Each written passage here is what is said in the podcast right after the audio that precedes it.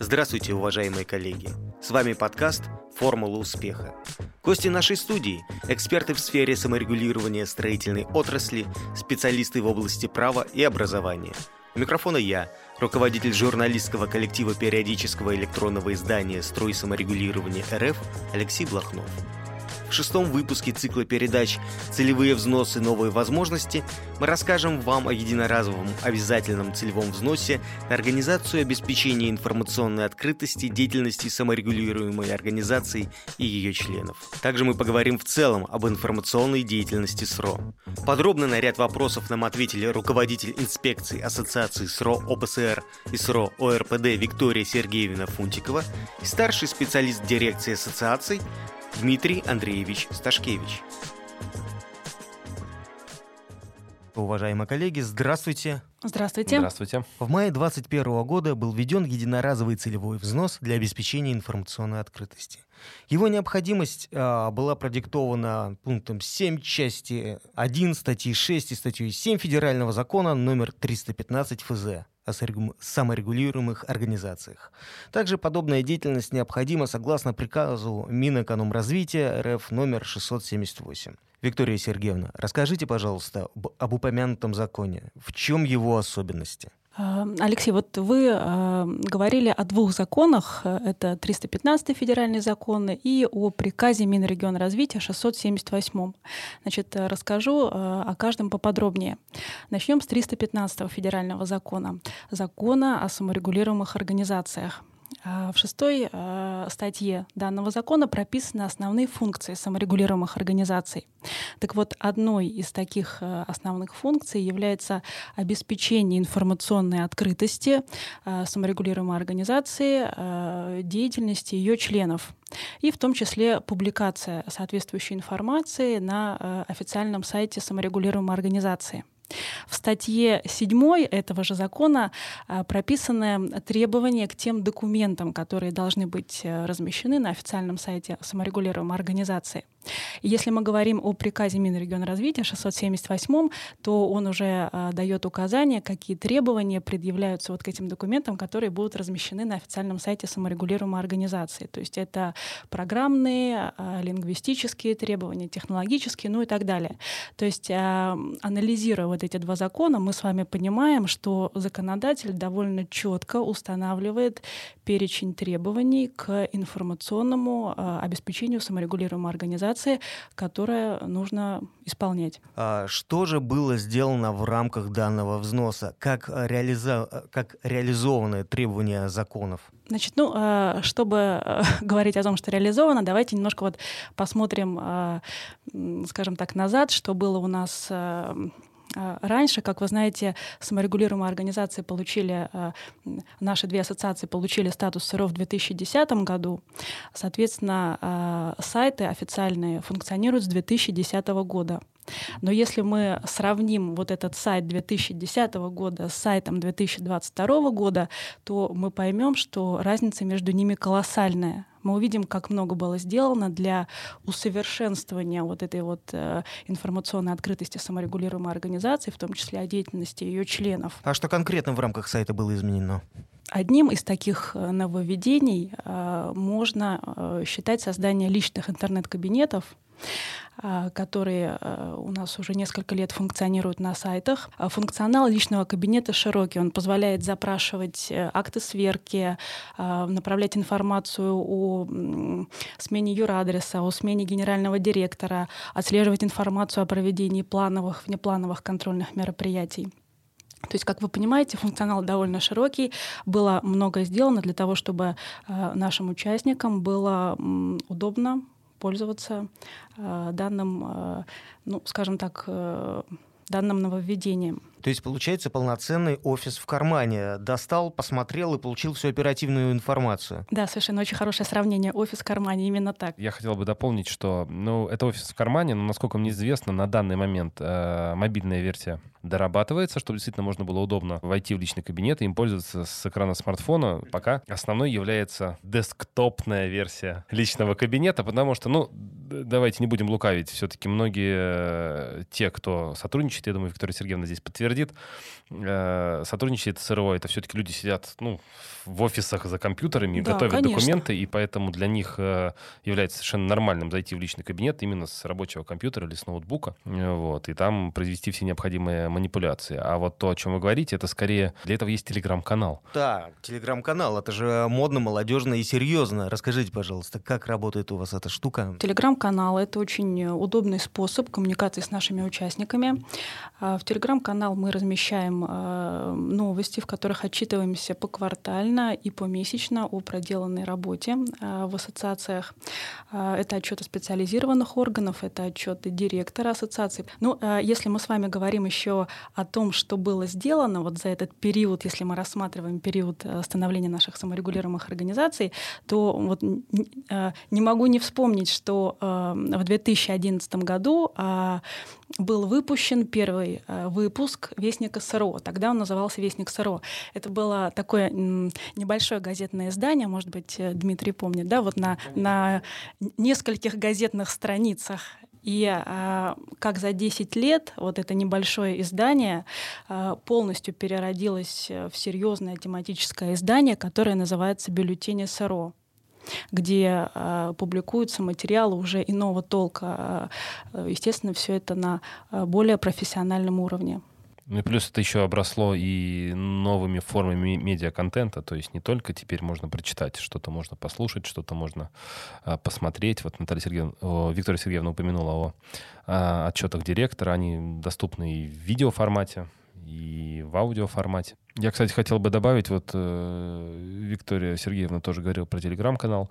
Э, есть же не только телеграм-канал, есть еще специальный чат, да, который именно для того, чтобы люди могли, ну, со смартфона там задать вопрос. Да, я правильно понимаю? А, да, действительно, есть он такой с телеграм-каналом не связан. чат. Это... Он, он, он не связан с телеграм-каналом. А это чат, который размещен на официальных сайтах ассоциаций, а, куда любой, каждый желающий может адресовать вопрос, ну, естественно, по заданной теме мы с удовольствием на него ответим.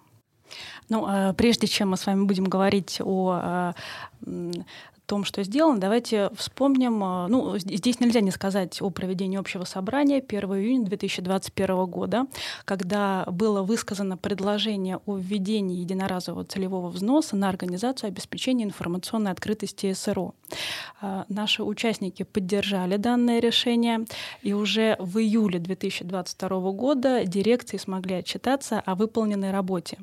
Значит, что же было сделано за а, такой сравнительно небольшой промежуток времени? А, был создан информационный каталог вот, э, Дмитрий, буквально пару фраз скажите об этом информационном каталоге, потому что я знаю, что вы принимали непосредственное участие. Я принимал участие в создании каталогов, когда еще мы их печатали на э, мелованной бумаге, 90 грамм на сантиметр, вот, развозили в регионы, делали там поисковую систему. Значит, каталог э, действительно благодаря вот этому взносу на информационную открытость, принятие которого поддержали члены наших ассоциаций, значит, у нас появилась возможность создать интерактивный электронный каталог. То есть э, все то же самое, но, во-первых, с возможностью обновлять регулярную информацию, а во-вторых, скажем так, э, углубиться, нырнуть э, чуть глубже, чем одна страница.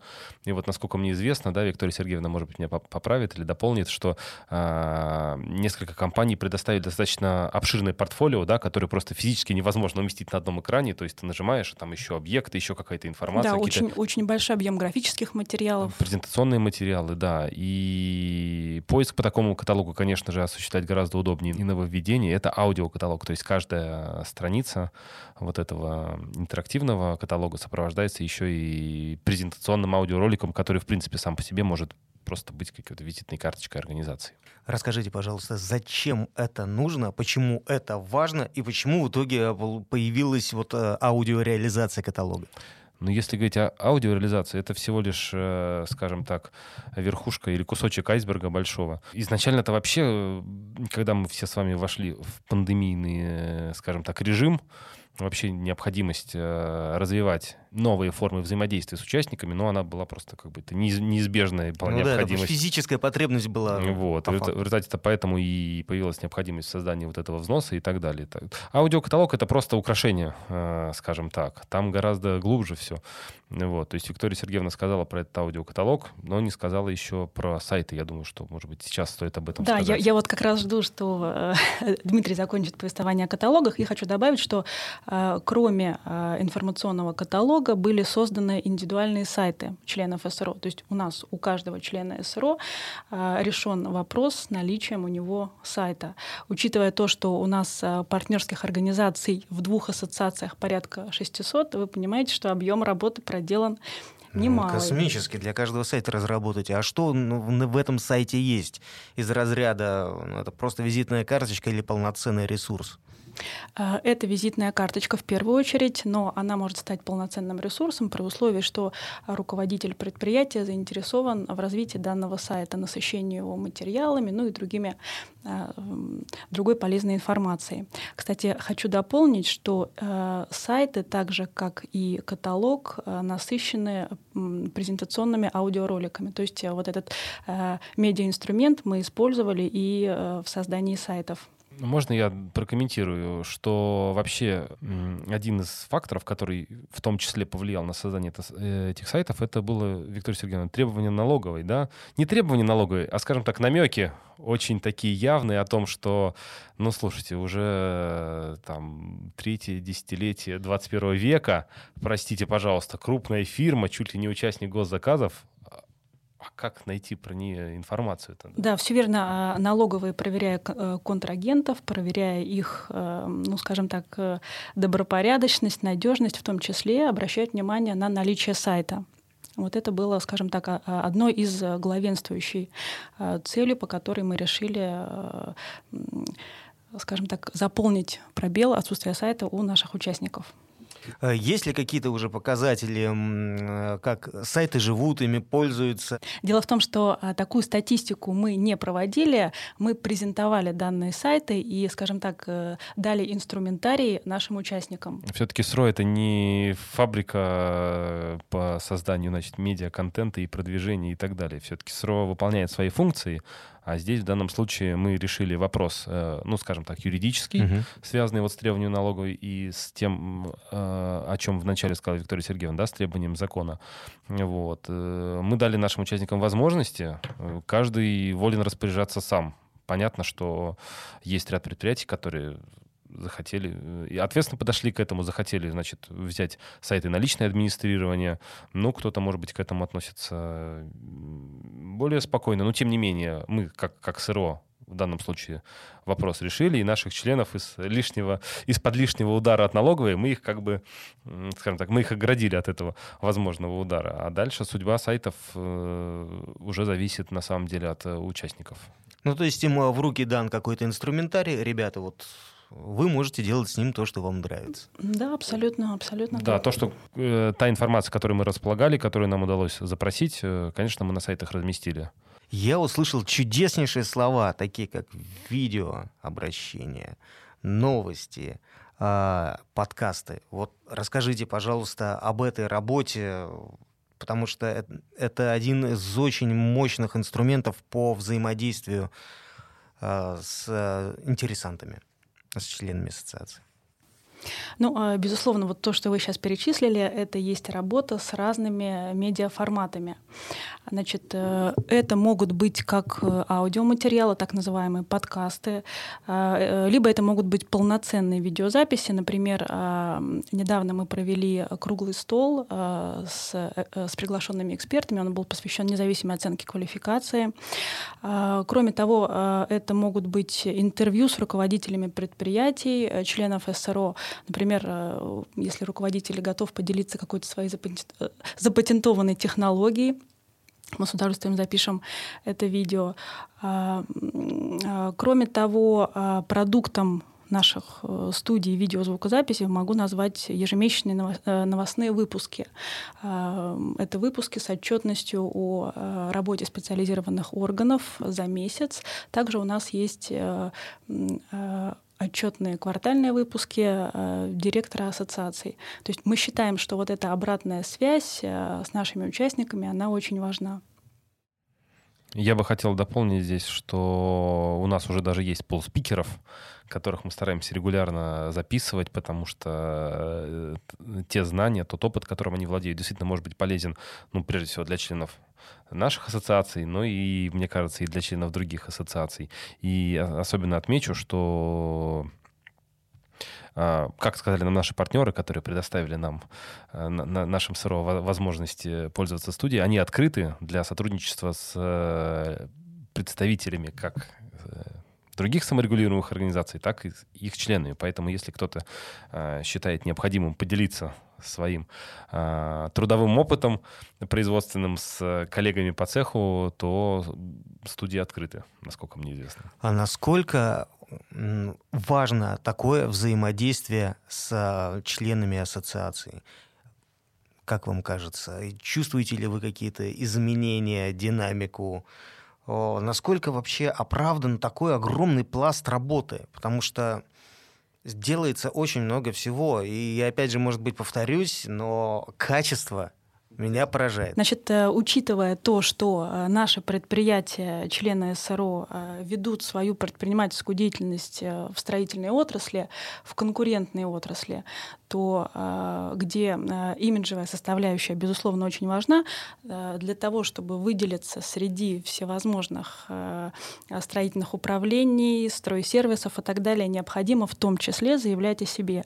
И вот развивая вот эти направления, медиа-направления, мы даем нашим участникам такой инструментарий, который позволит им в том числе повысить свою конкурентоспособность на рынке строительных услуг. И просто мне кажется, что современные реалии таковы, что ну, необходимо быть представленным в медиапространстве каким-то образом. А в данном случае наши ассоциации помогают нашим участникам это сделать. Если же говорить про а, обратный шаг, это то, что получают участники. Но помимо этого СРО дают очень много информации по большому количеству каналов. Это видеоконтент, аудиоконтент, печатный контент. Я можно вставлю еще 5 копеек про подкасты, почему это важно? Дело в том, что мы записали действительно несколько выпусков. Совокупное суммарное прослушивание уже превысило 32 тысячи ну, это очень серьезно. Вот. А один из подкастов, который посвящен э, юридическим вопросам, то есть конкретно зачем члену СРО нужен юрист, а на самом деле зачем ему нужно два юриста, конкретно этот подкаст набрал уже больше 15 тысяч прослушиваний. Поэтому это дает нам основание полагать, что люди действительно какую-то полезную информацию из этого черпают. Вот я тоже, э, во-первых, присоединяюсь к тому, что сказал Дмитрий, с ним полностью согласна, и э, добавлю, что вот э, вы обратили внимание, что э, разные форматы, да, вот у нас медиа-инструменты инструментов. Это сайты, студии, бюллетень.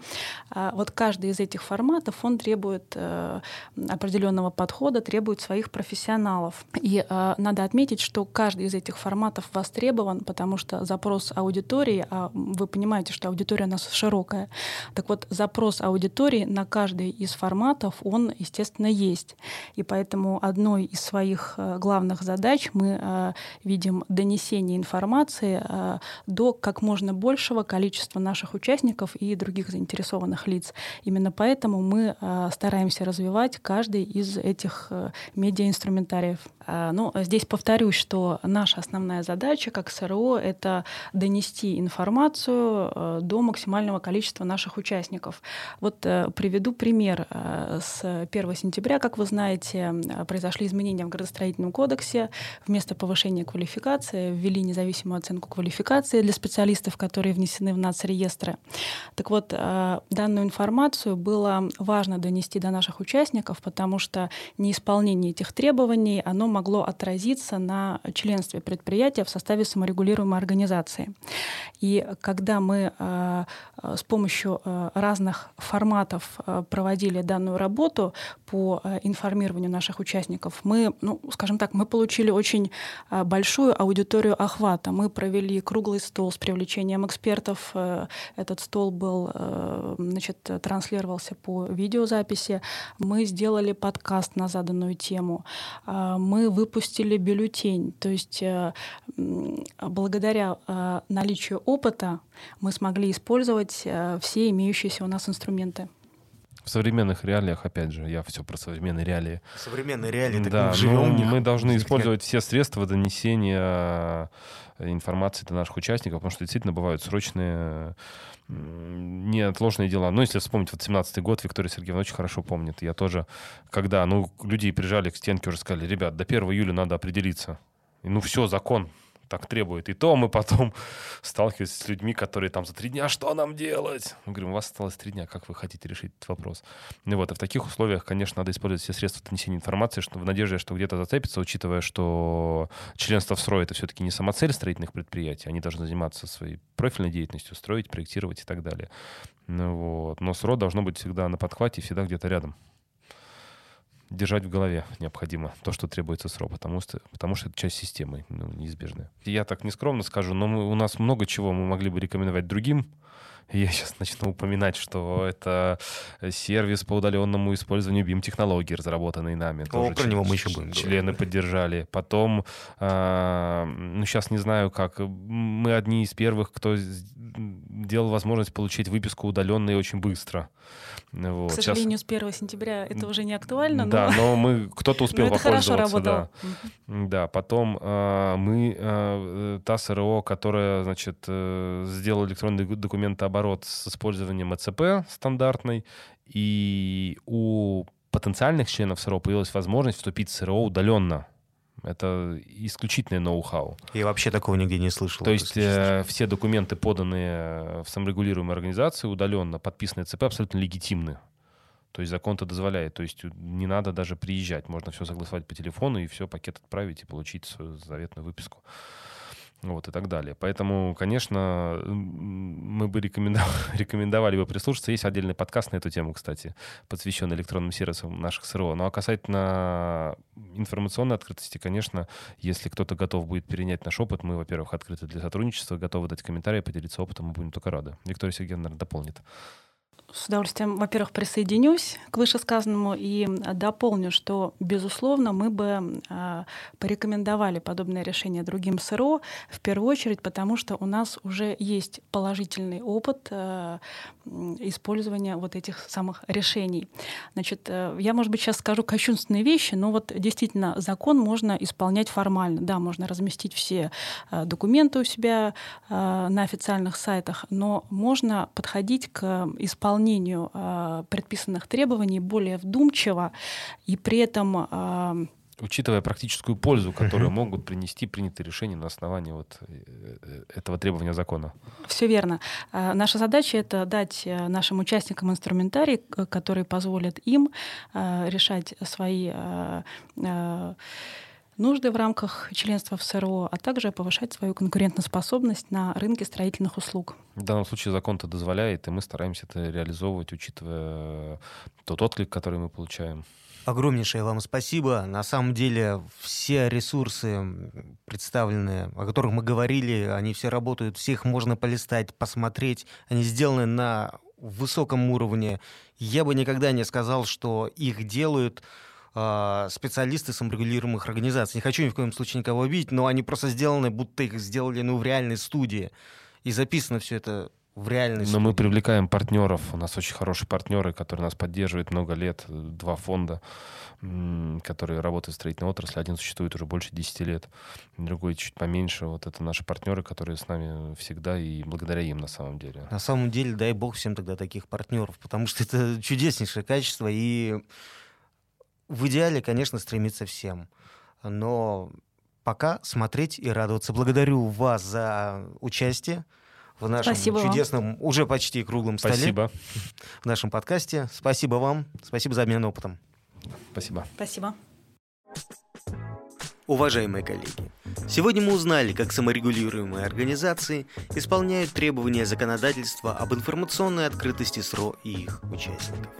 Помимо этого, гости студии подробно рассказали о работе по цифровизации документа оборота, а также многогранной информационной деятельности их саморегулируемых организаций.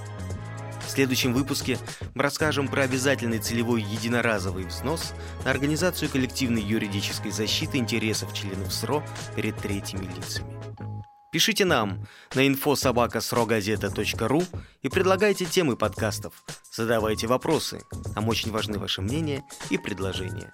Смотрите, слушайте, читайте. Мы продолжаем диалог.